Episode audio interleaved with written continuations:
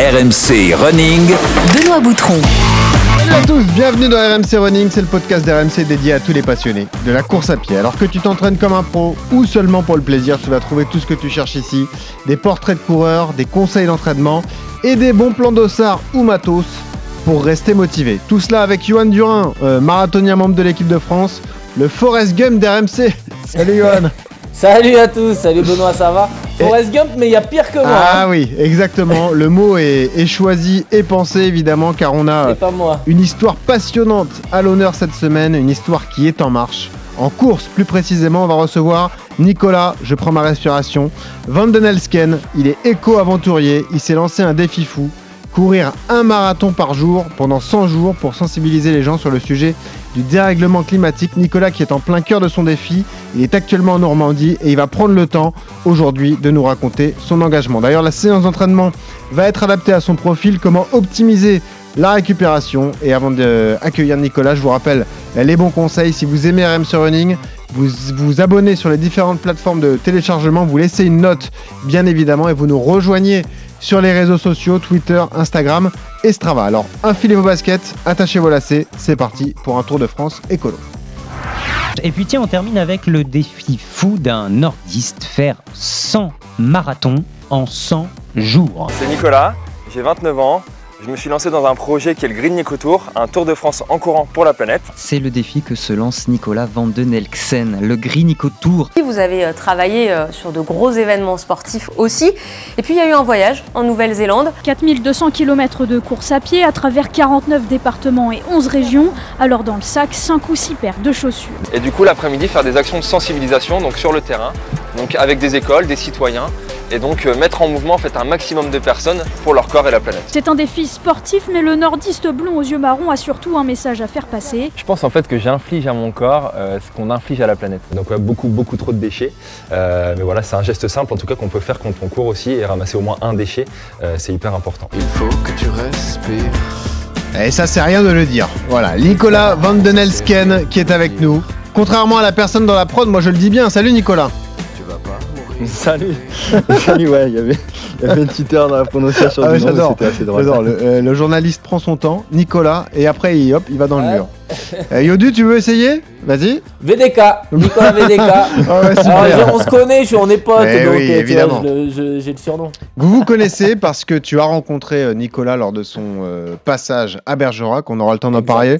Euh, Nicolas, si on te définit comme un aventurier écolo, est-ce que ça te va? Alors j'aime pas trop le mot écolo. euh, Éco-aventurier, ça me va très bien. Éco-aventurier, c'est écolo, souvent, Il est, il est D'accord. mal dénoté, mais éco-aventurier, c'est très bien. Ouais. C'est, c'est un bon, bon terme, parce qu'en effet, euh, je suis éco-aventurier du dispositif Sport Planète, donc ça me va très bien. Bon, bah, euh, ça marche et on t'appellera comme ça. Euh, première question, la même qu'on pose à tous nos invités, elle a beaucoup de sens avec toi. Pourquoi tu cours, Nicolas, alors? Pourquoi je cours Euh, ben, je, cours pour, je cours pour sensibiliser. À la base, je, je cours pour, pour ma santé. euh, puis je fais du sport depuis tout petit, mais là, c'est surtout pour, euh, pour faire passer des messages et utiliser mes jambes pour, euh, bah, pour faire euh, passer des messages hyper forts et, et interpeller un maximum de personnes. Voilà. Donc, au départ, il y a une passion réelle pour la course à pied? Bah, il y a une passion réelle pour le sport en fait. Euh, moi, base, je suis handballeur, je suis même pas coureur à pied. Ah ouais. Et en fait, ça, ça a été un peu, enfin, le sport m'a sorti un peu de, de plein de choses parce que j'ai eu pas mal de problèmes de poids quand j'étais jeune. Euh, voilà, j'étais obèse de l'âge de 3 ans jusqu'à la quatrième. Après, j'étais anorexique. euh, Enfin bref, et, euh, donc le sport m'a toujours beaucoup aidé. J'ai fait STAPS, etc. Et donc ça fait partie de ma vie. Ok, bah tu vois, déjà, le, le, parcours, le parcours est, est déjà impressionnant. Donc, tous ces problèmes de poids qui ont été réglés grâce au sport. Est-ce que tu peux nous raconter la genèse de ce projet fou, finalement? Le constat, on le comprend, on, le partage aussi, hein, évidemment, parce que on constate tout ce dérèglement climatique euh, qui nous arrive. Euh, mais comment t'es venue l'idée d'en faire un, projet personnel pour tenter de sensibiliser un maximum de personnes alors? Bah, c'est un gros cheminement en fait, euh, parce que bah, comme je le disais, moi le sport ça fait partie de mon ADN et j'ai fait des études dans ça, j'ai fait du management du sport et j'ai été chef de projet événementiel pendant, pendant 5 ans euh, pour une boîte dans le Nord et, euh, et donc j'ai... En fait, je mettais en avant tout le marketing et, euh, la publicité en fait, des, gros événements sportifs comme le Tour de France, etc. Et puis, et puis au bout de 5 ans, en fait, je me suis rendu compte que mon métier n'avait pas vraiment de sens, que euh, c'était pas forcément le sport que je voulais véhiculer, le, sport business de cette façon-là, c'était pas ce que je voulais faire. Et puis après un gros temps de réflexion et avoir pété mon empreinte carbone entre guillemets, puisque je le dis souvent, je suis parti six mois en Nouvelle-Zélande, ce qui m'a permis de, de beaucoup, beaucoup réfléchir. Et, et en rentrant, en fait, je me suis dit que je voulais utiliser euh, le sport pour interpeller parce que quand je courais, euh, je voyais plein de déchets, donc j'ai commencé à promouvoir le plugging.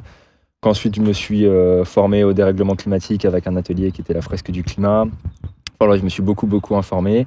Et vu que j'avais bossé beaucoup de fois sur le Tour de France cycliste, euh, parce qu'en fait, c'est le, le deuxième projet que je fais. De, en fait, en 2021, j'ai déjà fait un Tour de France en courant. Oui. Euh, et, euh, et donc, ouais, et en gros, bah, j'ai préparé ce projet-là à partir de septembre 2020, le premier Tour de France, le premier Green Nico Tour. Et donc, ouais, l'idée, c'était vraiment d'utiliser mes jambes pour interpeller un maximum de personnes. Donc, l'année dernière, plus sur l'aspect l'aspect déchets, mais aussi dérèglement climatique. Et, et cette année, je voulais que ça soit encore plus marquant et encore plus sur la cause climatique, en, voilà, en disant quelque chose d'assez simple, un message simple, 100 marathons, 100 jours pour le climat, tout, sur, tout en allant à la rencontre des gens. C'est surtout ça qui est hyper important pour moi. Ta prise de conscience euh, concernant les problèmes euh, de l'écologie, euh, elle vient de personnes qui t'ont inspiré ou c'est une démarche personnelle? C'est quelque chose qui, te, qui est marqué au plus profond de toi, que tu ressens depuis longtemps et que tu avais envie justement de, de combattre? Je pense pas l'avoir depuis, depuis longtemps. Enfin, je pense que depuis tout petit, j'ai beaucoup évolué.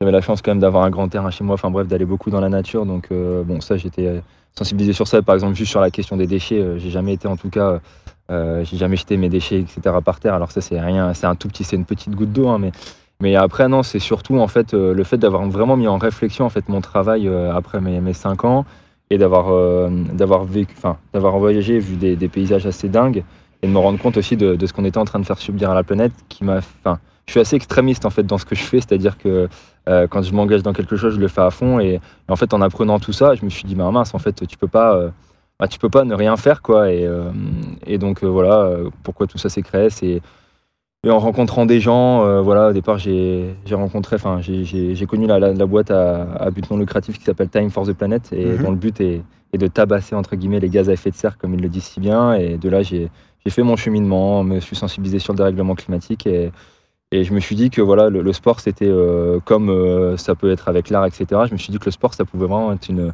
une façon d'interpeller des, des gens et notamment des gens qui ne sont pas convaincus. Et Eh oui, pour moi, il est, vrai là, il est là vraiment le vrai sujet. Quoi. bien sûr, parce que euh, On le dira, mais tes, tes- tes 100 jours sont divisés en deux parties. Tu cours le matin et tu sensibilises l'après-midi. Donc, tu vas au contact des écoles, des enfants la semaine, des élus le week-end et puis des personnes que tu rencontres tout au long de, tes- de ton périple.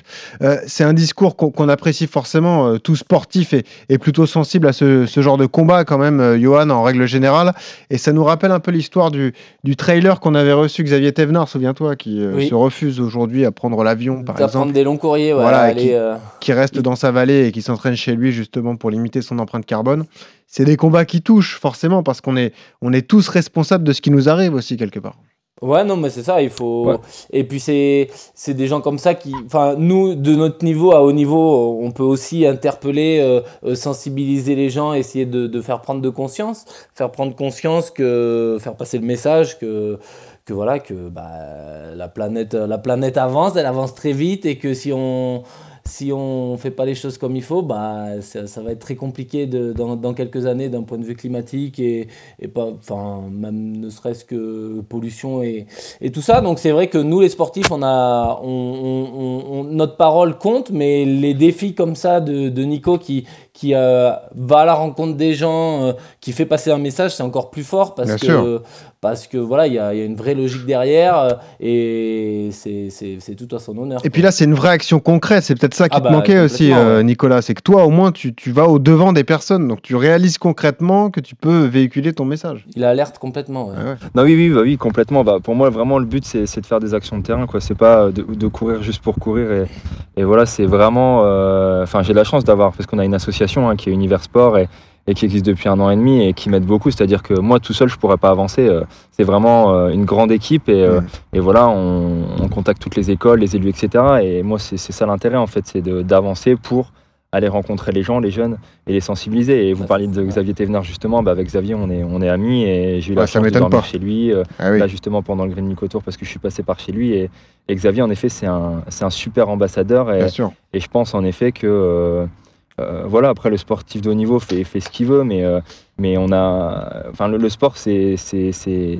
ça véhicule, ça véhicule beaucoup d'enjeux sociaux. Euh, On le voit typiquement avec la Coupe du Monde au Qatar, euh, qui fait Ah, énormément de, enfin, de débats. Mm. Et c'est clair qu'on a des, des- des vrais messages à faire passer avec le sport. Et voilà, le sport, c'est pas le plus émetteur de gaz à effet de serre, euh, mais par contre, c'est celui qui, euh, qui permet de faire véhiculer d'énormes messages, quoi. C'est. Donc, euh, ouais, il y a, y a- y a plein de choses à faire. Pour te raconter une, ane- une anecdote sur Xavier Thévenard, le jour où on l'a enregistré, je sais pas si tu te souviens, Johan, mais il avait en gros euh, 20 km à faire pour venir trouver un endroit où il y avait un bon réseau pour pouvoir être avec nous. Bah, il les a fait en courant, évidemment.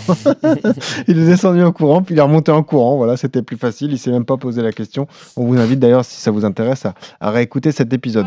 Est-ce que tu as trouvé un soutien immédiat dans ton entourage quand tu as expliqué ton, ton projet, Nicolas? Ouais, ça s'est fait, ça s'est fait naturellement euh, par des proches qui sont, qui sont venus. euh, Enfin, vraiment, au départ, ce premier Tour de France là, qui faisait 4600 km, Mhm. c'était, euh, comment dire, c'était un projet personnel et, et en fait, euh, et en fait, quand j'ai commencé à en parler, à lancer, à faire des actions dans, dans ma région, qui est la région des Hauts-de-France, euh, j'ai naturellement des amis qui sont venus et puis après, de fil en aiguille, il y a plein de gens qui sont venus autour. Et d'ailleurs, c'est pour ça qu'on a créé une association parce que au départ, c'était un projet personnel et puis on l'a transformé en association parce qu'après, on a fait euh, beaucoup d'actions en fait sur le territoire Eh de oui. France, beaucoup de sensibilisation dans les écoles, etc. Donc ouais, j'ai eu la chance d'avoir un, un soutien assez gros et puis on va dire que le premier Tour de France a permis vraiment là cette année euh, bah, d'avoir vraiment beaucoup d'adhérents dans l'association qui, bah, qui nous aident au quotidien puis qui nous, enfin voilà, en gros il y a le Green Nico Tour mais après il y a tout ce qu'on fait à côté avec l'association et, Ouais. et ça c'est génial quoi. Alors justement, comment on monte un tel projet et comment on réalise surtout un montage financier? Parce que même si c'est écolo et, euh, et si tu es un éco-aventurier, euh, quoi qu'il arrive, ça coûte de l'argent quand même de, de réaliser euh, quelque chose comme ça. Ouais, ça coûte de l'argent. Alors après, très peu au final. oui, les coûts que, sont limités, bien dire, sûr, euh, j'imagine, bien sûr. Ouais, bien sûr. Non, non, c'est clair. Et puis bah, maintenant, par contre, moi, j'ai la chance d'être salarié, par exemple, de l'association, puisque je, je gère tout le développement de l'association. Mhm. Et c'est vrai que ça, c'est la... c'est souvent une question que me posent les gens en me disant Ouais, bah, il est cool ce mec qui fait un Tour de France en courant, mais euh, comment il gagne sa vie? C'est pas possible. Et, euh, et si, si, en fait, c'est possible. Alors après, quand tu fais attention justement à. Parce que c'est ça aussi hein, la question, c'est quand on parle de sobriété, c'est que bah, on a besoin aussi de moins de choses euh, quand on fait attention. Ouais. Et, euh, et pourtant, on est tout aussi bien. Euh, mais après, ouais, j'ai, euh, en fait, on a la chance d'avoir des partenaires qui sont hyper engagés. Ça, moi, j'y tiens beaucoup parce que je veux pas de, partenaires qui fassent du greenwashing. Donc, euh, bah, typiquement, euh, le dispositif Sport Planet dont je vous parlais, qui, est fédéré par la Maïf, c'est, génial parce que ça nous aide beaucoup. Et après, bah, c'est euh, trouver des mécènes, trouver des subventions publiques. Voilà. et après, bah, l'avantage sur en tout cas une éco-aventure, c'est que moi, je, je, je cherche à chaque fois à loger chez l'habitant. Voilà. Donc euh, Et ça- là, vraiment, à Là, chaque fois, en fait. faut la solidarité. Eh oui, il faut la solidarité et c'est tout de même un stress quotidien parce que euh, quasiment chaque jour, tu sais pas encore vraiment où tu vas dormir. Donc c'est assez marrant à raconter et j'imagine qu'il y a, il y a plein d'anecdotes autour de ça. Donc on le disait, 4200 km en 100 jours, 49 départements euh, bien traversés, 11 régions. Comment on établit le parcours pour un tel projet alors? Comment vous faites? C'est un gros travail. Et juste par rapport au logement, en fait, euh, c'est souvent quand même anticipé. hein. Typiquement, là, aujourd'hui, on cherche encore, mais c'est souvent anticipé justement grâce à nos bénévoles. D'habitude c'est bon mais pas là. Parce que si... Parce que si, ouais, c'est ça, parce que si le matin je, je cours et l'après-midi je fais des sensibilisations et qu'après je dois toquer à toutes les portes, en effet là ça serait très fatigant. Donc non, généralement on arrive à l'anticiper et on a des, on a des villes qui sont hyper sympas et en Oui. effet il y a plein d'anecdotes parce qu'on a dormi chez les pompiers, on a dormi dans des écoles, euh, enfin bref, il y a- il y, a toujours des trucs, euh, Alors- des trucs assez drôles. Dis-moi, on parlera de- d'optimisation de la récupération. Dormir chez les pompiers une nuit, c'est pas très reposant, j'imagine, parce que quand la sirène sonne, c'est pas l'idéal. Bah, pour, le- pour le coup j'ai bien dormi quand même. Ah, euh, chez bon, bah, ça pompiers, va. Ça va, j'ai pas, Ok. j'ai pas trop entendu la, la sonnerie. Bon, ils t'ont pas imposé le test de la Euh, planche le matin, quoi, ça va. Non, ça va, ça va, ça va. Bon, je pense qu'ils non, ils avaient pas trop envie de me le tester. D'accord. ils, ils le font plus, ça. Euh, non, sur le, sur non, parcours, ouais, revenir comment vous avez fait pour, pour tracer ce, ce parcours et ce, ce Tour de France alors? Ouais, c'est un vrai. euh, Alors, c'est vrai que l'année dernière, c'était un vrai Tour de France. Cette année, c'est un peu différent. Alors, certes, je passe dans beaucoup de coins de la France, mais en fait, cette année, j'ai dessiné un symbole, en fait. En gros, les, les 80 premières étapes, ça représente un symbole que j'ai dessiné. Donc, je suis parti de Montargis le, le 3 septembre et je reviens à Montargis le, le 21 novembre. Et en fait, les 20 dernières étapes, ensuite, c'était. euh, on a travaillé avec des écoles pour qu'ils me tracent le parcours pour ramener Nico chez les ch'tis. C'était un peu le, le sujet. C'est génial. Euh, et, euh, ouais, donc là, bah, le 21 novembre, vous découvrirez sur notre site internet, euh, en gros, le, le symbole que j'ai dessiné. Et donc, euh, c'est- enfin, c'est pas hyper facile, euh, notamment quand tu dessines un symbole. Et en fait, je m'en suis rendu compte quand je me suis lancé dans, dans cette idée. Je me suis dit que j'étais un peu bête, mais en tout cas, c'était cool quand même. Euh, mais en effet, j'ai pris une carte, j'ai fait mon symbole, et après, en gros, bah, j'ai calculé à peu près à chaque fois 42 km. Voilà, c'était un gros travail. hein. Moi, j'utilise l'application Komoot euh, voilà, pour, pour faire tous mes tracés. Ouais. Et en gros, à chaque fois, bah, voilà, euh, je fais un pré-tracé, j'ai bien regardé que la forme soit bien faite. Et, euh, et à chaque fois, je tombais. C'est ça la richesse aussi de ce tour, en fait, c'est que bah, je tombe dans des villes plus ou moins grosses. Bah, typiquement, en effet, j'avais vu Johan à, à Bergerac, mais euh, bah, voilà, euh, il y a trois jours, j'étais à Plaine Fougère. Je suis sûr que vous connaissez pas Plaine Fougère, c'est au fin fond de la Bretagne. Enfin, Ouais. Et, et c'est drôle parce qu'il y a plein de villes qui me disent, euh, bah, en fait, qu'est-ce que tu fais chez nous? Ouais. Euh, Mais c'est ça, qui est- c'est ça qui est hyper intéressant. Est-ce que c'est là où tu es le mieux reçu finalement, non? Bon, Ouais, c'est vrai Ouais. en plus. Ouais. C'est vrai, ouais, ouais, c'est vrai. Bah ouais, C'est là où je suis le mieux reçu. Ouais. Bah ouais. Mm. Parce que tu me disais Bergerac, l'accueil, bon, c'était pas Ouais, pas, top, ouais. Ouais. Bon, c'est parce que Bergerac, il y, a eu- il y a eu le club de hand, il devait avoir un match de hand, enfin bref, il y a eu des, des petits quiproquos, mais c'est le jeu. Mais c'est toujours la période, en fait, si tu veux, à Bergerac, c'était le début des vacances, c'était un dimanche du début de vacances, donc c'est pas, pas Puis tu toujours sais euh, hyper facile de fédérer à tout le monde. Quoi. Comme Durand leur prend tout, ils ont plus grand chose à te donner. Ils ont plus d'argent, ouais, c'est ça, ouais. toujours le truc. Euh, parlons d'intendance, euh, Nicolas. Qui t'accompagne au quotidien Comment ça se passe? Je crois qu'il y a un vélo éle- électrique à tes côtés. Et d'ailleurs, que ceux que ça intéresse peuvent t'accompagner aussi sur la course parce que tu sensibilises l'après-midi, mais on peut essayer de, de courir avec toi si tu passes pas loin de chez nous. Quoi. Exactement, ouais, bah, le but c'est vraiment que ça soit participatif. hein. Ce que je dis toujours, c'est que en fait, on est dans la même équipe et c'est la planète. Et donc, moi, mon but vraiment, c'est qu'il y ait un maximum de, de personnes qui, qui participent. En fait, ouais, il y, a un- il y a un vélo qui est un vélo, euh, alors pas couché, un vélo assis. Euh, bah, Johan, il l'a vu, hein, c'est un vélo assez, assez cool, euh, justement, sur lequel on met un message tous les jours par rapport au climat, parce que derrière, on a un, on a un tableau Véleda, et puis euh, ça, ça permet aussi de. bah, d'interpeller les gens parce que bah, généralement les gens voient le vélo et ils se demandent ce que c'est et en effet ça il y a plus de 27 personnes qui se sont relayées sur ce vélo donc c'est vraiment un grand relais partout en Ah France ouais. Euh, des gens que je connaissais ou des gens que je connais pas du tout, euh, qui m'ont accompagné une semaine, deux jours, trois jours. Euh, et après, donc ça, comme ça, ça me permet de transporter tout le matériel. Alors, il est électrique parce qu'il y a 100 kg derrière, donc en effet, des fois, on est obligé d'aller- on est obligé d'utiliser l'assistance électrique. Ah là, sinon, je suis aussi, des fois, je suis interpellé galère. sur cette partie environnementale, sur le fait que ça soit électrique, mais en tout cas, comparé Ouais, enfin, oui. euh, comp- comparer une- un, un vélo électrique avec, euh, avec une Mhm. voiture électrique, vous verrez bien la différence en termes de- d'empreinte carbone. Euh, et, et après, j'ai la chance aussi d'être accompagné par Jérôme. Euh, il n'était pas à la Bergerac, mais en fait, il me suit quasiment sur toutes les co-aventures. Et en fait, c'est un vidéaste. Et, et il, a, il a donné 100 jours de, de son temps pour en Eh fait ben. prendre photos, vidéos, drones, etc. pour qu'on raconte les co-aventures aussi. Donc c'est vrai que sur les réseaux, c'est une Ah, chance des- aussi parce qu'il fait des superbes images et euh, c'est d'ailleurs sur les photos c'est un peu où est Charlie quoi à chaque fois pour me trouver sur la photo mais on- ça nous permet de faire passer des très beaux messages quoi. Sur Donc Instagram, il y a de magnifiques photos de Ah oui, drones. allez-y, euh, hein. allez-y, hein. évidemment, Mm. sur les différents euh, réseaux sociaux, suivez ça. Euh, question euh, un peu rigolote, mais toi, t'es tombé en plein dans la période des, des, euh, des, comment dire, des carences en essence, les, les queues immenses dans les stations essence.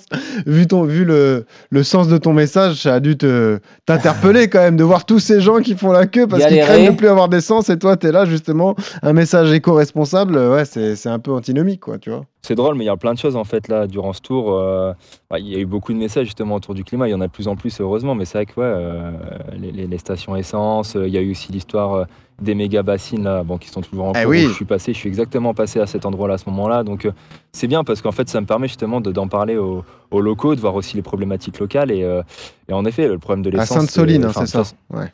Ouais, c'est ça, Soline, ouais. Mais c'est vrai que ça va être. Tout ça, ça va être des problématiques de toute façon qu'on va connaître de plus en plus. hein, et on le Mm. sait depuis un petit moment quand même. C'est juste qu'il va falloir faire autrement. Enfin voilà, la voiture, c'est. S'il y a des problématiques, euh, la voiture électrique, elle ne va pas solutionner tout. C'est juste qu'en fait, il faut qu'on arrête de prendre tous notre bagnole individuellement. Enfin voilà, c'est c'est euh, faire plus de covoiturage, Ah ouais. c'est prendre plus les transports en commun. Enfin voilà, et ça, c'est des vrais sujets quoi. Euh, Nicolas, qui gère les rencontres? Parce qu'on a parlé du, du parcours, euh, comment tu l'as euh, établi, hein, évidemment, parce que tu veux dessiner ton, ton symbole. Qui gère les rencontres, les rendez-vous avec les écoles, etc. Tout ça, c'est préparé en amont? Ouais, ouais, c'est c'est bien préparé en amont. Euh, alors des fois, c'est il y y a des dernières minutes, mais sinon, ouais, c'est beaucoup de beaucoup, bah, c'est beaucoup de travail en amont. C'est une, vraie grosse logistique. hein, c'est Bah oui, oui. c'est assez conséquent. Et en fait, ouais, j'ai des, des gens de l'association, des bénévoles qui en fait ont des tâches spécifiques. Et encore une fois, je les je les remercie grandement. Enfin, moi, j'aime j'aime vraiment travailler en équipe. Et en effet, bah, j'ai typiquement Béatrice et, et Patrick qui gère toute la partie euh, école. J'ai euh, j'ai Odd et, euh, et puis d'autres bénévoles qui gèrent la partie avec les week-ends. J'ai aussi, bah, tout à l'heure, je vous parlais de la Maïf, il y a des militants qui m'aident aussi parce qu'ils ont beaucoup d'ancrage local. Et donc tout ça, c'est bah, une grande aide en fait entre euh, euh, des gens parce que c'est beaucoup d'appels, beaucoup de mails. Enfin voilà, c'est une vraie. euh, Bah oui, et puis des sûr. fois, moi aussi, je, moi aussi, je passe des appels aussi pendant. euh, je, dis, je dis- je dis souvent que la course à pied, c'est un peu mon, c'est un peu mon bureau. C'est ton quoi. Bureau, c'est vrai aussi. Ouais. Alors justement, parlons préparation physique, parce que euh, en travaillant le podcast, j'ai vu que tu avais tablé sur quatre mois de préparation. Ton but, c'est pas de Mhm. battre des records de vitesse, hein, mais c'était plutôt de, de faire chaque étape, entre, chaque étape entre 4 et 5 heures pour te laisser le temps l'après-midi de- d'aller à la rencontre des gens. Comment tu t'es préparé et comment es-tu physiquement euh, à l'heure où on se parle? Comment je me suis préparé? Bon, déjà, il y a eu le premier tour qui m'a qui m'avait mis aussi en condition. hein, euh, Ouais. voilà, 4600 km Ouais. avec 38 km de moyenne. Et après, ouais, je me suis préparé pendant 4 mois. Alors, l'année dernière, j'avais pas de coach. Cette année, euh, j'ai- j'ai- je m'étais aidé d'un, je me suis aidé d'un d'un coach de trail, Olivier. En fait, j'ai lancé ma prépa sur un trail de 160 km. Ça va vous faire rire, mais euh, voilà. Ça, c'est ça, c'est Mais, fait. Euh, et en fait, suite à ça, ouais, ça a été euh, bah, une montée en puissance au fur et à mesure, quoi, des semaines, euh, des semaines pour reprendre euh, du fractionné, enfin tous les jours, et puis après, comment dire, après, bah, des longues sorties le week-end. Enfin, en fait, c'est une grosse prépa marathon, quoi. Globalement, euh, je vais rien vous apprendre, hein, mais c'est une grosse prépa marathon. Alors cette année, ce qui était un peu un peu différent, c'est que j'ai fait des doubles séances. Je connaissais pas trop, j'avais jamais trop fait, mais Ah, c'est hyper intéressant de faire des séances le matin et, Ah oui. et le soir quoi. Euh, et donc euh, et donc ouais j'ai fait ça pendant pendant quatre mois avec une montée en puissance à partir de juillet où j'ai fait des, des plus grosses semaines à plus de 110 ou 120 km bon, ce que Ah ouais, ce que Yann a l'habitude de faire aussi. Et puis, et puis voilà euh, et là je me sens hyper bien physiquement. Alors ça étonne toujours les gens hein, parce que je Bah oui. en effet je me, je me sens très très bien. Mais c'est en fait sur sur sur ce type d'effort le le, le plus dur, en fait, je dirais que c'est les 20 ou 25 premières étapes. En fait, le temps que ton corps il s'habitue, mais, euh, mais après, enfin, sans être euh, prétentieux, en fait, c'est comme sûr. si j'allais marcher tous les jours. Après, c'est vraiment, euh, c'est vraiment devenu une routine. Et, Ouais, mais- j'ai beau- les gens les gens s'inquiètent beaucoup pour moi, mais en fait, moi, ça se passe très bien et j'ai vraiment pas trop de douleur. Je vois. Je vois, tu vois, euh, j'ai, je m'aide aussi d'ostéopathe et de kiné, euh, et, euh, et au final, j'en ai vu que 7 depuis le début, ce qui est vraiment pas beaucoup en 70 étapes, euh, parce que euh, l'idéal pour moi, ça aurait été d'en voir euh, un, un par semaine ou Bah oui. une par semaine, mais, euh, mais j'ai pas toujours réussi à. Enfin, on n'a pas toujours réussi à, à se coordonner avec les ostéopathes ou kinés, mais en tout cas, ça, ça se passe hyper bien. Quoi. Ouais, mais Donc ce qui est- top. Ce qui est dur à, à réaliser pour nous, c'est que tu n'as aucun jour de repos. C'est-à-dire que pendant 100 Hmm. jours, 100 tu jours. fais un marathon Un marathon. tous les jours. Donc, euh, ok, l'allure est réduite, c'est une allure où tu es en aisance totale, mais tu n'as aucun moment de répit. C'est-à-dire que le matin, tu te lèves, tu sais que tu vas euh, euh, parcourir la distance du, marathon. Donc, l'autre question, c'est est-ce que malgré le combat qui t'anime, etc., il n'y a pas quelquefois une lassitude mentale aussi? Parce que quand tu te lèves, qu'il pleut, que tu as un peu de dénivelé sur le parcours qui t'attend, ça doit pas être tout facile tous les jours de, de repartir au combat, quoi. Ouais, bon après c'est clair que bon déjà il y a eu très peu de jours où il pleuvait avant quand je pars. Quand, quand il pleut, une fois que tu es en course, ça va. C'est vrai que dès Ouais. le départ, bon c'est toujours plus compliqué. Non après moi ce qui m'anime vraiment c'est euh, euh, au-delà au-delà de, de ce que je défends, c'est aussi les gens que je vais rencontrer. Donc c'est-à-dire que quand je sais que j'ai une école et vu que j'en ai vu Oui, plein cette année, enfin, on a vu on a vu plus de 2000 Le enfants. rendez-vous avec les En fait enfants. moi c'est ça qui me pousse quoi. Ouais. C'est- Ouais. c'est c'est ouf de. Enfin, tu vois, j'ai plein d'enfants qui courent à mes côtés à la fin, qui font du vélo avec moi, Ouais, euh, que je c'est- sensibilise après l'après-midi. Enfin, ça, ça donne une force qui est, euh, qui est, qui est dingue, quoi. Et, et après, je pense que mentalement, je suis aussi solide. on Ah bah oui, oui, oui, que, je pense, euh, oui. voilà, mais, mais, mais, euh, mais, mais ouais, c'est c'est vraiment toutes ces rencontres au quotidien, quoi. C'est c'est ça qui me, qui me porte. Et, euh, et puis encore une fois, parce que j'ai tous les jours aussi des gens qui sont à côté de moi dans le vélo de ma- sur le vélo de matériel. Donc, je, ouais, c'est, mais c'est vrai que c'est, ça laisse très peu de repos parce que même mentalement, en fait, c'est vrai que même quand tu loges chez les gens, bah, les gens te posent souvent les mêmes questions le Bah soir. oui, Donc, moi, voilà. ça, ça, ouais. Tu peux pas Je- te reposer tranquille. Oui, bien sûr. Les, Mais je me, mais je me les nourris vraiment des journalistes gens, en fait. qui posent les mêmes questions. Ah ouais, quelle euh, horreur, quelle horreur. Là, il est dans un parc. Il est assis dans un parc en Normandie à l'heure où on se parle. Donc, euh, le pauvre, on le, on le fait patienter dehors Non, mais- euh, pour, pour répondre à. Ah, mais il fait hyper beau en Normandie. hein, Ah, bah, vois, tant mieux, euh, Les Normands, ils, ils pensent souvent qu'il pleut, mais en fait, Ah, non, ça bravo. va, il fait beau en Du coup, c'est aujourd'hui. bah, qu'ils en profitent les Normands parce que c'est aujourd'hui. c'est leur canal. voilà, ça va vite changer.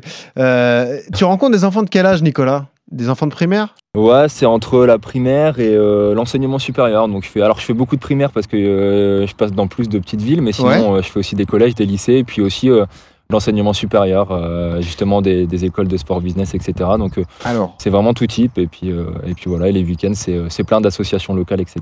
j'imagine que les excellents profs préparent ta venue. Donc, est-ce que tu reçois des cadeaux, des illustrations de ton parcours et quelles sont les questions qu'on te pose régulièrement alors? Ouais, il y, a- il y a toujours plein de questions. Bah, c'est vrai qu'on essaie de préparer avec un dossier en amont. Donc, et puis même par la suite, en fait, le but c'est de pérenniser tout ça. Donc, euh, ils suivent ça au quotidien. Bah ouais, j'ai souvent, j'ai plein de dessins. euh, j'ai euh, plein d'enfants aussi qui me demandent des autographes. euh, Enfin, ça c'est assez drôle aussi. euh.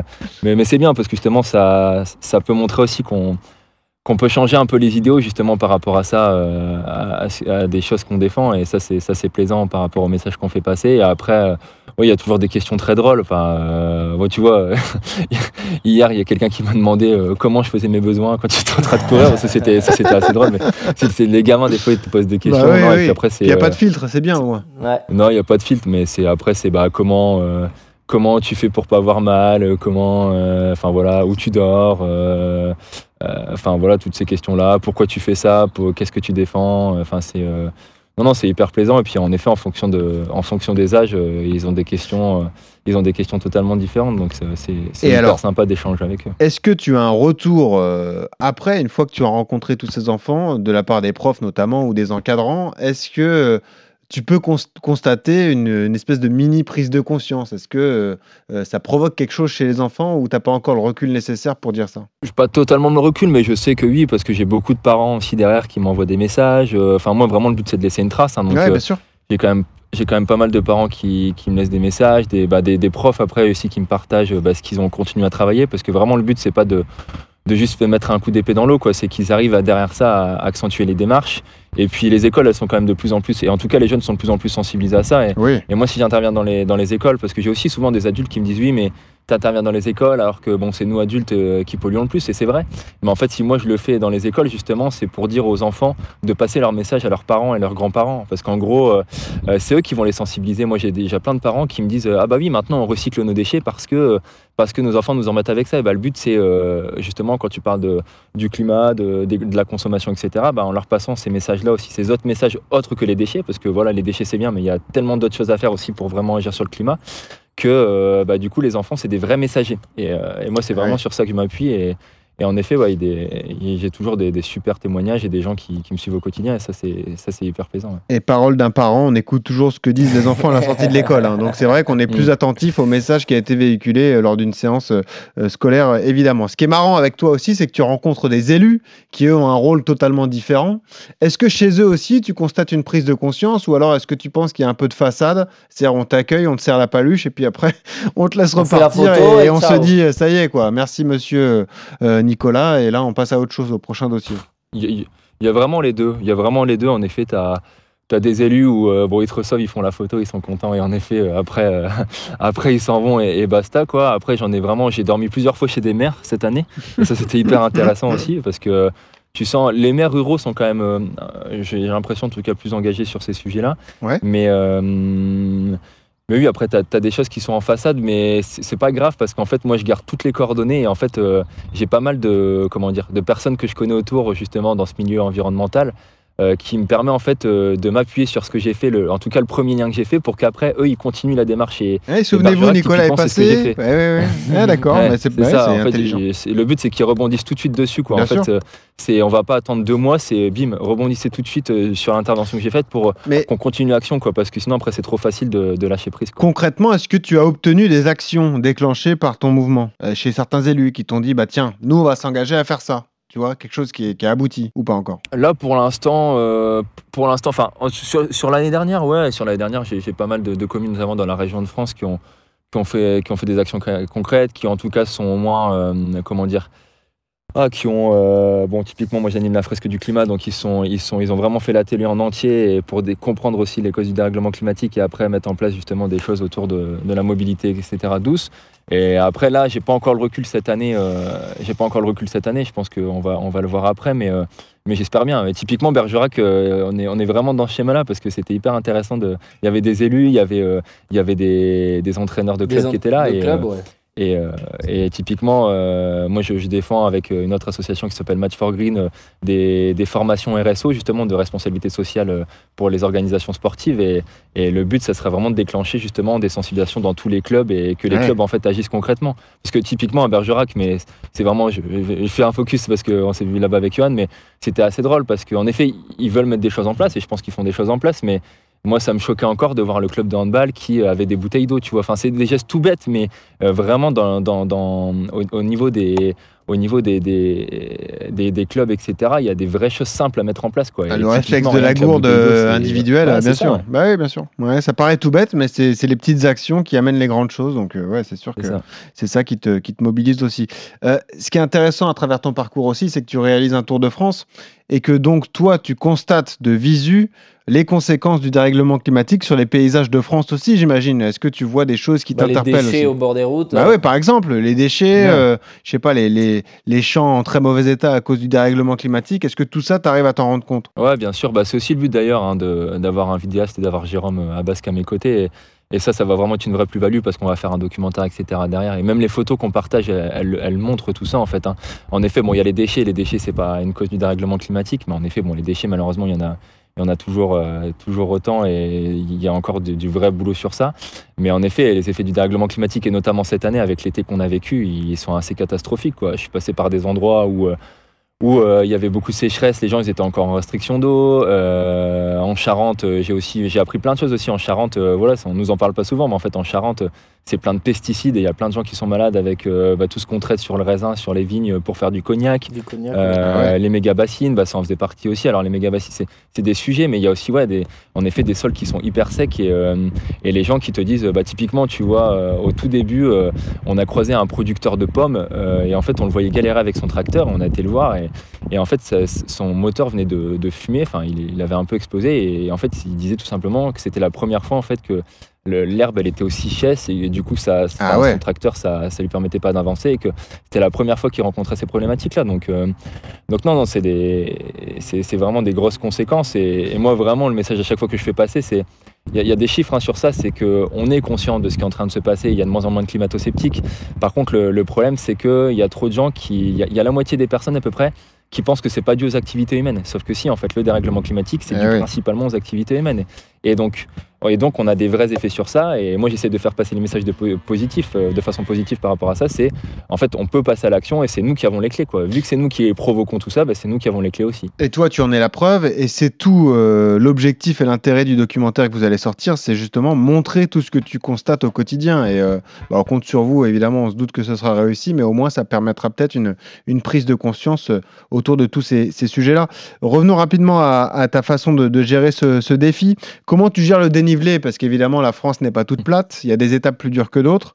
Est-ce qu'il y a eu des journées un peu corsées au niveau du dénivelé, par exemple? Ouais, t'as des journées un peu plus dures. Bah là, typiquement, c'est depuis deux jours là en Normandie. euh, alors l'année dernière, tu vois, je m'étais déjà dit, là, la, la Normandie c'est plat, sauf que non, c'est pas du Ah tout ouais, plat. on dirait pas Là, comme je ça, mais ouais, ouais, c'est ça, ouais.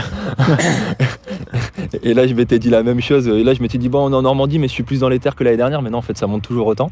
Euh, mais euh, bah oui, les, les courses sont un peu plus longues, quoi. Généralement, je suis entre 9 et 10 km heure. Euh, donc, euh, tu vois, le marathon que j'ai fait le plus rapidement, il était à 4 heures, un truc comme ça. Et puis, bah là, je suis plutôt, quand il y a du dénivelé, autour de, de 5 h 5 h 5 h 15, quoi. Donc, Mhm. euh, tu, tu gères ça différemment. Mais euh, après, je, je marche très peu, sauf quand c'est des grosses côtes, parce que j'aime bien, j'aime bien avancer, puis j'ai toujours des, des rendez-vous derrière. Mais euh, en tout cas, sur ça, le, le corps, pareil, il réagit bien aussi. Pas- pas de euh, parce que soucis je pense physiques. a été préparé. Pour l'in- toujours pas. Non, toujours pas, non. Putain, beau. toujours pas. Je dirais même que ça va de mieux en mieux. C'est assez Ah. dingue, mais tu, tu vois, typiquement à Luçon, là, il y a, je sais plus, c'était il y a deux semaines, là, en Vendée. euh, En plus, il y avait plein de gens, j'avais une trentaine de personnes pour courir tout le long avec moi, et en fait, on a fait. euh, on a fait l'étape la plus rapide, je pense, parce que vu que j'étais poussé par un groupe. Eh oui, ça, ça, eh, tu t'emballes. Eh ouais, Eh bon, oui, tu t'emballes, c'est sûr. Ouais, c'est ça. Non, mais euh, et pas aucune courbature le, le matin, quand, au réveil, non Non, euh, le balai, en fait, j'ai de la chance de. Alors, moi, j'ai jamais eu de tendinite, euh, donc ça, c'est une chance aussi. Et les courbatures, non, non. euh, je te dis, je pense qu'à la 20e étape, j'ai eu une bonne douleur derrière la cuisse, là, au quadri, mais, euh, après, elle s'est vite, euh, vite estompée parce que bon, j'avais revu aussi un ostéo derrière, mais, euh, Mhm. Euh, ouais, non, je. Écoute, euh, j'ai. Un surhomme. Ouais, j'ai un corps super bien. Ouais. Parlons matos, euh, t'as emmené quoi comme chaussures alors? Euh, ben, alors, faut- je sais pas si je peux parler de Si, marque si, ou tu pas, parles de ce que tu veux, t'inquiète pas, Nicolas. On, Euh, bah, moi, j'ai j'ai un partenariat avec, euh, avec On Running, euh, Ouais. la marque suisse. Ouais. Parce que justement, c'est une marque aussi qui s'engage pas mal. Ils ont, ils ont sorti une chaussure euh, totalement recyclable là, qui est- s'appelle Cyclone. C'est le dispositif Cyclone. Alors là, je les ai pas sur, euh, sur ce tour parce que c'est une chaussure par abonnement, donc c'était compliqué de les avoir. Mais euh, Mhm. moi, en tout cas, je suis hyper à dans les, dans les On. Ça, d'ailleurs, c'est c'est grâce à Xavier aussi qui est, qui est chez eux. Euh, donc, au total, sur le tour, je vais utiliser 6 paires, je pense. Euh, mais. euh, ces six paires, c'est- je les, je les dégage pas après, c'est-à-dire que je les garde pour mes entraînements. Je prends pas de risque en fait pendant le tour, euh, pour, euh, c'est-à-dire que Ouais, dès que c'est un peu abîmé, tu, endroit, tu- tu restes méfiant, mais tu les gardes dans le sac et tu les réutiliseras plus tard euh, quand ton- ta, ta mission Ouais, sera terminée. ça, ouais. Après, je les use déjà pas mal. hein, Je les use déjà pas mal, mais en fait, elles s'usent au même endroit à chaque fois parce que vu que je, je cours plus lentement que d'habitude, en fait, à l'extérieur, là, elles s'usent Ah tout oui. le temps au même endroit. Bon. Et, euh, mais par contre, je les garde, même si elles sont bien usées, je les garde pour mes entraînements. Et puis après, euh, au niveau du, des vêtements, ça, mais c'est un, un gros confort logistique. En fait, euh, c'est une marque aussi, notre marque aussi au Garonne qui, avec qui, euh, avec qui euh, je suis, qui est une marque en fait qui fait des vêtements en laine mérinos. Et si vous connaissez pas la laine mérinos, je vous invite vraiment à, à courir avec parce que, en gros, moi sur mes sur mes marathons, en gros, je peux porter mes t-shirts 5 à 10 jours et ça retient pas la transpiration en fait la laine mérinos. Donc euh, logistiquement, c'est hyper euh, intéressant parce que j'ai pas des lessives à faire tout le temps, je peux porter mes t-shirts plusieurs jours Bah oui. et vous pouvez venir sentir, euh, promis, ça pue pas.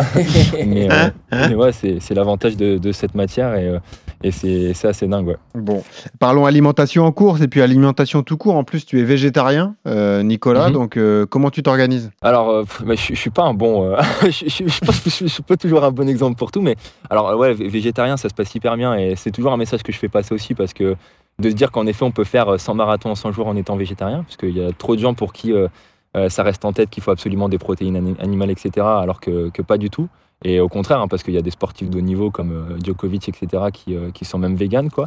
Mhm. Mais euh, après, moi, en gros, sur. euh, en fait, pendant la course à pied, je mange très peu, voire quasiment pas. Je, je bois surtout, en fait. Euh, moi, je dis souvent que ma potion magique, euh, parce que pareil, j'ai horreur des produits transformés. Donc, euh, ma potion magique, c'est juste en fait euh, de l'eau avec du miel ou du sirop et j'ajoute une pincée de sel, parce qu'en fait, au final, c'est ce qu'on a dans les souvent dans les boissons de récup, enfin en tout cas les, les boissons qui pendant l'effort. Donc Mhm. moi, c'est c'est ce que je prends.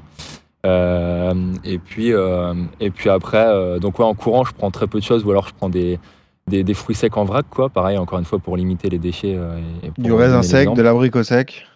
Euh, ouais, c'est ça, ouais. Et puis, euh, Et puis après bah, le midi, souvent, je me. Tu te fais inviter, quand souvent même. dans les cantines, en fait. Ah, De ouais. quoi Quand même, avec tu les te fais inviter quand même pas dans Ah. les cantines des écoles. Cordon bleu purée. Ouais, bah non, pas cordon bleu. Ah non, pas cordon bleu. Pas de cordon bleu, mais. euh, non, mais Brocoli cool purée. parce que justement, les écoles, elles font, les écoles, elles font à chaque fois l'effort, du coup, donc ça, c'est sympa. Ah bah oui. Euh, Bon bah super.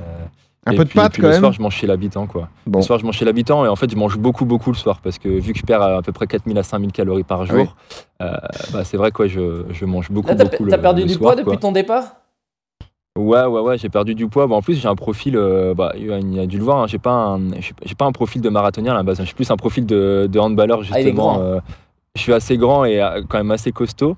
Mais ouais, je- c'est pour ça que j'ai- j'étais parti avec un peu de réserve parce que l'année dernière, j'avais T'as perdu bien. 8 ou 10 kilos. euh, Quand tu dis assez rapidement. grand, c'est quoi Nicolas? Je fais 1m90, ça va. Ah bah quand même, oui, d'accord. Oui, oui. Ok. Non, parce Et qu'on a, on a euh, un membre de la Dream Team chez nous, Stephen Brun, le basketteur, qui fait 2 mètres et qui me dit Je pourrais jamais faire de la course à pied, je suis trop grand. Mais au moins, bah, je lui dirais Tu vas voir, il y a un mec d'un mètre 90 qui fait un marathon par Voilà. jour euh, pendant 100 jours. Voilà, ça une bonne raison comme ça. Tu Euh, pourras lui dire. voilà.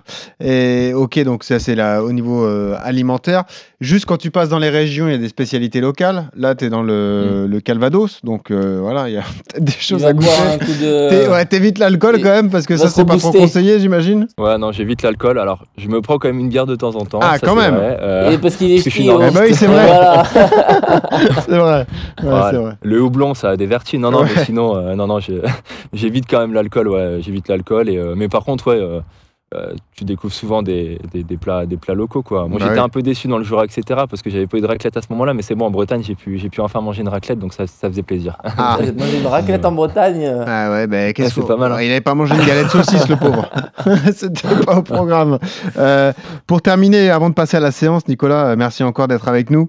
Comment on peut te soutenir? Comment on peut soutenir ta cause? Qu'est-ce qu'on peut faire si on a envie de s'engager, de t'aider euh, justement euh, Est-ce qu'il y a un site? Est-ce que tu as des réseaux sociaux sur lesquels on peut te suivre? Et où est-ce qu'on peut donner, faire des dons peut-être? Ouais, bah, vous pouvez nous aider en fait euh, en devenant adhérent comme vous voulez à partir de 1 euro ou plus en fait sur la page Univers Sport. Donc c'est l'association c'est Uni euh, UNI du 6 VERT SPORT. Voilà, c'est encore une fois c'est c'est pour la symbolique.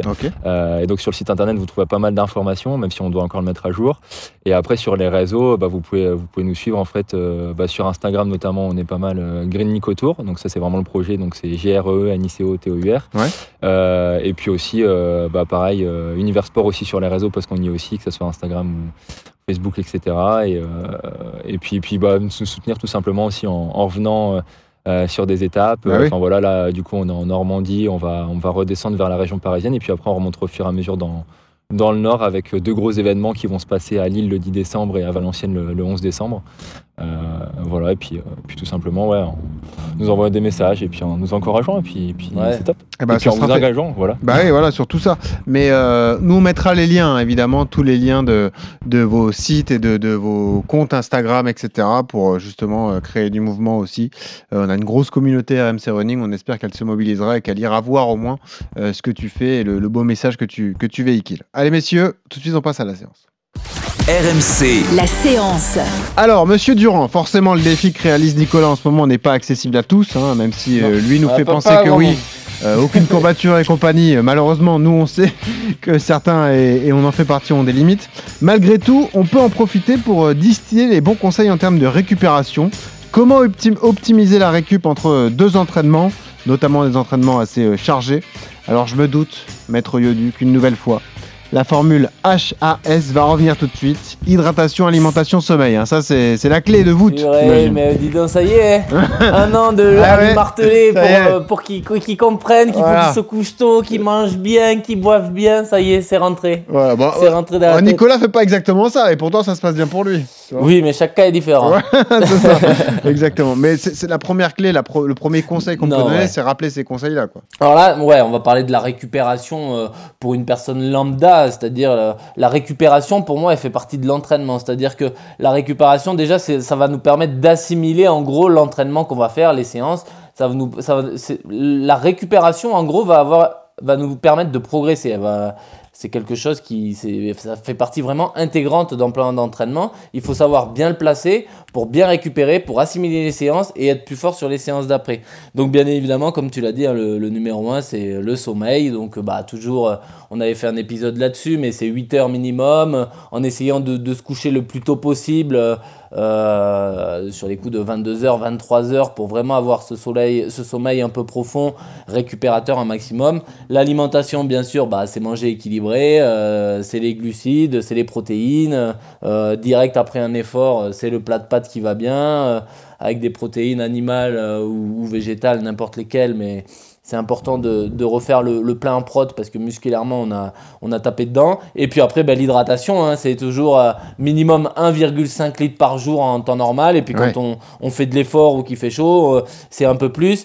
Et comme l'a dit Nico, euh, alors ça peut être des boissons, des boissons, des boissons d'effort qu'on trouve dans le commerce, des eaux gazeuses type ceinture pour le sodium. Mais si on veut, on peut le faire soi-même avec, comme il a très bien expliqué, du miel et du sel. Mhm. Ça remplace, bah, le miel va remplacer les glucides et le sel va remplacer les sels minéraux de l'eau gazeuse et, et ça fait le taf aussi. Mais minimum un litre et demi, bien s'hydrater tout au long de la journée en petite quantité, c'est essentiel. Ouais. On parlait de sommeil, Nicolas. Tu, tu dors combien d'heures par nuit à peu près? Euh, en effet, le sommeil, c'est hyper important. Euh, J'ai la chance de récupérer en 6 heures de sommeil à peu près. Donc, euh, Ok. voilà, mais, en plus, il a les batteries qui se faudrait- rechargent à Ouais. vitesse grand V. Il y a tout qui va. Mais mais il faudrait au moins 8 heures. Mais euh, ouais, le, les jeux, ouais, je conseille vraiment aux gens de, de au moins dormir 8 heures. Après, moi, c'est vrai qu'en 6 heures, euh, je, suis- je suis bien régénéré. Mais encore une fois, comme disait Johan, on est, on est tous différents. Et c'est ça aussi la richesse hein, d'ailleurs du corps humain. mais, Bien sûr. Mais euh, tu bornes tellement, est-ce que tu prends le temps le matin de t'échauffer ou pas du tout? Tu vas comme ça, tu lances le truc et puis tu, tu calcules même pas la Ouais, je, Ouais. je lance souvent le truc à froid. ouais. Ouais. après, après, son but, c'est pas de faire de la vitesse, euh, Johan. C'est pour ça aussi Ah non, aborde non, non, bah, complètement. Non, non, c'est pas la même, euh, c'est pas la même euh, logique. C'est pas, il y a pas là, il y a pas une logique d'entraînement et de performance. C'est vraiment une logique solidaire et, et de sensibilisation pour faire passer un message, quoi.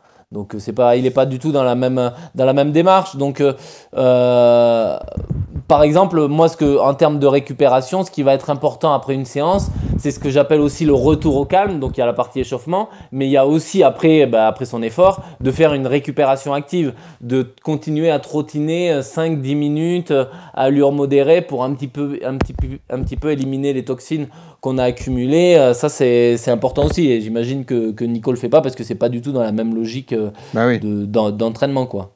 C'est sûr. Euh, alors forcément, le, Nico va pas être euh, trop pour cette approche, mais euh, est-ce qu'on peut aussi utiliser des, des moyens comme les chaussettes de récupération ou ce genre de choses? Ah bah complètement, ouais. Là, il y a, il y a moult, euh, moult choses qui, qui permettent de, de, de récupérer. Ça peut... Alors, une chose toute simple, l'automassage avec de l'huile de massage euh, aux huiles essentielles où on vient et on, on s'automasse, ça marche, euh, ça, marche, ça marche très bien. Mhm. Ça peut être la douche écossaise, alterner euh, le Ouais. chaud, froid sous la douche.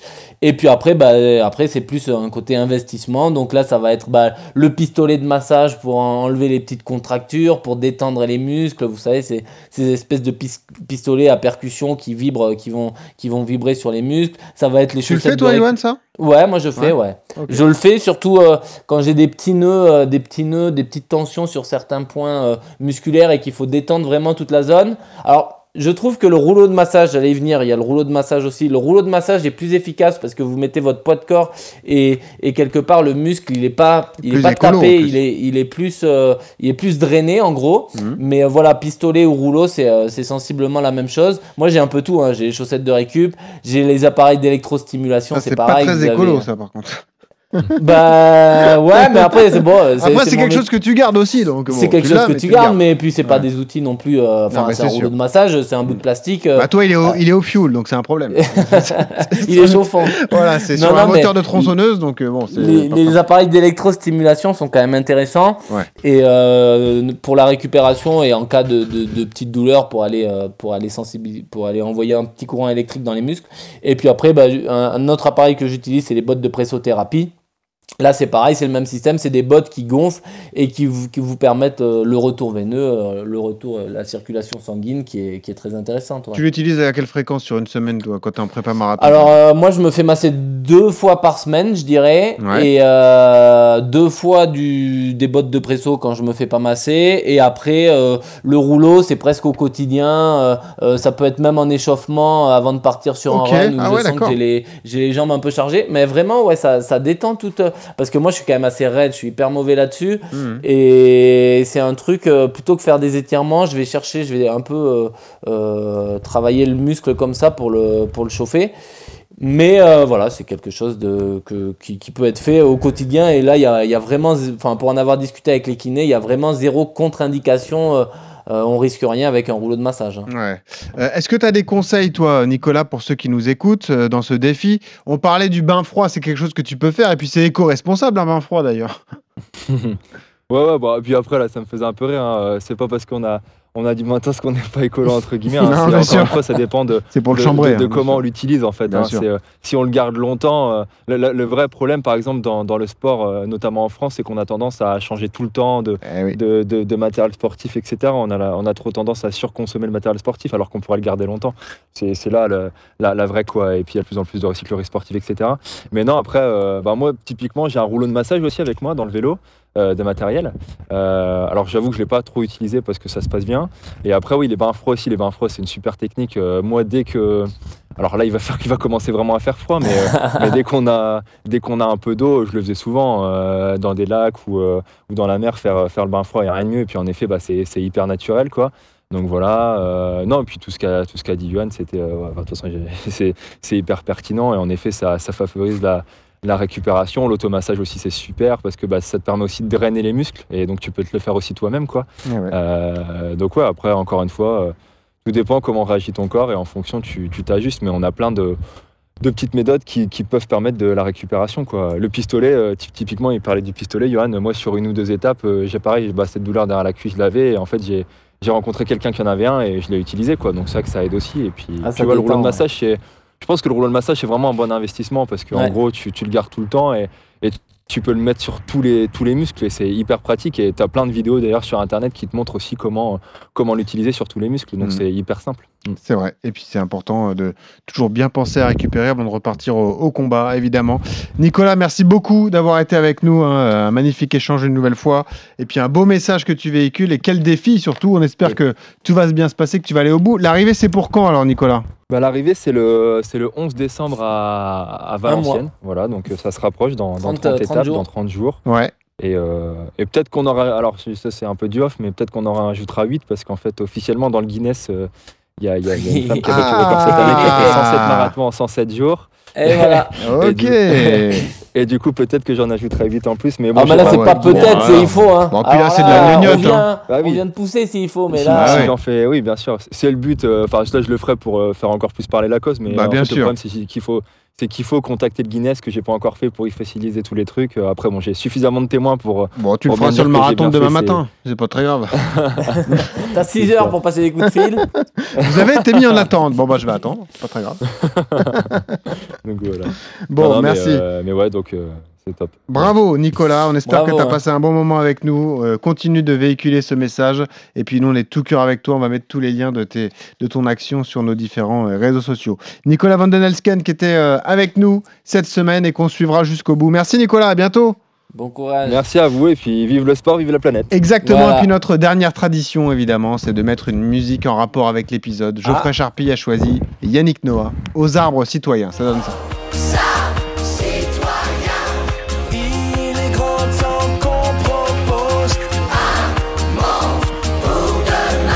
Cas, ça, ça colle au thème et c'est pas trop mal choisi. Bravo Geoffrey. Bravo. Ah ouais, félicitations. Il Bravo. fait des, il faut des progrès. Exactement. Merci Nicolas, merci coach Du. Hein. Merci beaucoup. On se dit à la semaine prochaine. Récupère bien. Eh oui, bonne récupération. Et puis, comme toujours, ce conseil, Nicolas, tu peux l'appliquer. Quand vous courez, souriez. Ça aide à respirer. Salut à tous. C'est vrai, la terre est ronde, mais qui viendra nous dire qu'elle est pour tout le monde et les autres à venir? Puisqu'il faut